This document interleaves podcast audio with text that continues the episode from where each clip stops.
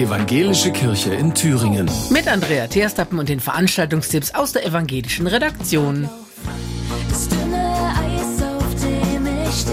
Joyce November macht mit beim Benefizkonzert für die Thüringer Flutopfer am Sonntag um 17.30 Uhr in der evangelischen Blasii-Kirche Nordhausen. Noch mehr Singer, Songwriter und Deutsch-Pop-Sängerinnen und Sänger sind dabei, zum Beispiel Lightcap Music, Latina Katze, Alexander Miklis und Anne Berndt. Alle Künstler verzichten auf ihre Gagen und die Spenden sollen direkt an die Flutopfer gehen.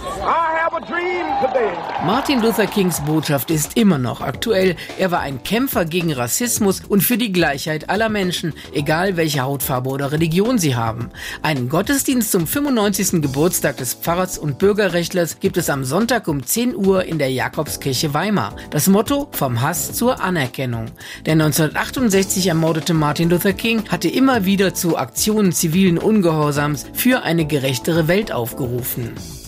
Am 27. Januar ist der internationale Tag des Gedenkens an die Opfer des Holocaust. Im Erfurter Augustinerkloster findet aus diesem Anlass aber schon diesen Sonntag ein Gottesdienst der christlichen Kirchen gemeinsam mit der jüdischen Landesgemeinde statt.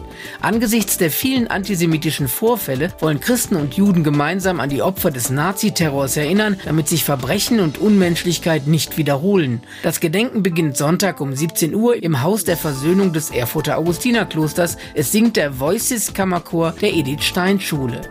Dreimal Lockdown und zurück. So heißt eine Veranstaltung der Ökumenischen Akademie am Mittwoch in Gera. Ab 10 Uhr soll es um eine sachliche Aufarbeitung der Corona-Krise gehen. Der Virologe Friedrich Wilhelm Tiller will einen kritischen Blick auf die Corona-Maßnahmen und deren Folgen werfen. Es geht darum, wie Impfschäden einzuschätzen sind, wie sich Post-Covid behandeln lässt und wie wir mit der nächsten Pandemie umgehen.